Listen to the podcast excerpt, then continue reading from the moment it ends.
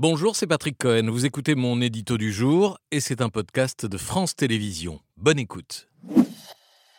Moins de grévistes et moins de manifestants pour cette troisième journée d'action contre la réforme. Comme on vient de le voir, les syndicats le reconnaissent, la mobilisation a marqué le pas. 14% d'enseignants grévistes contre 25% mardi dernier d'après le ministère. Et cela sans prendre en compte la zone A, euh, des gens en vacances scolaires. À la SNCF, un salarié, salarié sur quatre en grève, un sur cinq à la RATP avec des perturbations en recul. Moins de 5% de grévistes à la poste. Les syndicats expliquent que le véritable test, ce sera samedi, journée non travaillée pour euh, la plupart des salariés qui pourront s'ils le souhaitent, défiler en masse sans perdre une journée de salaire. Les cortèges ont, les cortèges ont pourtant été fournis encore aujourd'hui. Oui, comme lors des deux premières journées, plus de 200 rassemblements dans toute la France, avec du monde partout, y compris euh, sur les îles bretonnes, comme je cite euh, à chaque fois des, petites villes. Eh bien, sachez cette fois qu'on a compté 150 manifestants à Belle-Île, euh, au Palais, et 250 sur l'île de Groix. Mais presque partout, les effectifs en baisse d'un quart ou d'un tiers selon les villes.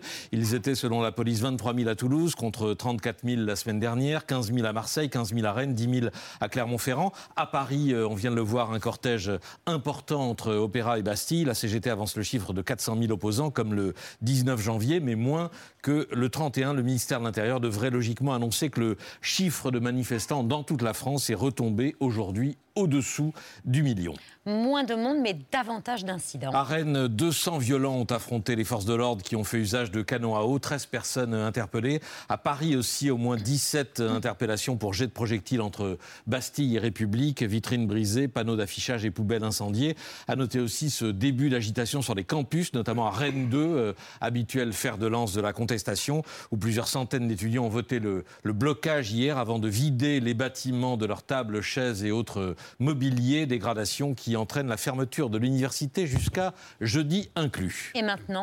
Au-delà de la journée de samedi dont on vient de parler, la question qui va se poser pour les syndicats est celle de la grève reconductible. La CGT pousse en ce sens. Philippe Martinez a appelé tout à l'heure à des grèves plus dures, plus massives, plus nombreuses, mais sans doute pas euh, tout de suite. Les congés scolaires ne s'y prêtent pas. La semaine prochaine, les deux tiers du pays seront euh, en vacances et les syndicats veulent économiser leurs forces. L'idée d'un mouvement reconductible se profile plutôt pour début mars, au moment où la réforme sera en discussion au Sénat. Premier test dès demain à la SNCF où la CGT Sud tente un durcissement du mouvement avec une seconde journée de grève, même si les cheminots sont peu impactés par la réforme et d'après plusieurs témoignages plutôt réticents à s'engager pour l'instant dans un mouvement dur. Les syndicats savent qu'ils sont engagés dans un marathon jusqu'à la fin de la discussion au Parlement le 26 mars et peut-être au-delà.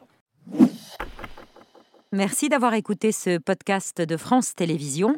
Pour ne rien rater de C'est à vous en audio, vous pouvez vous abonner à tous nos podcasts sur votre plateforme d'écoute favorite dans la rubrique C'est à vous et en vidéo, le replay bien sûr, c'est sur France.tv. À très vite.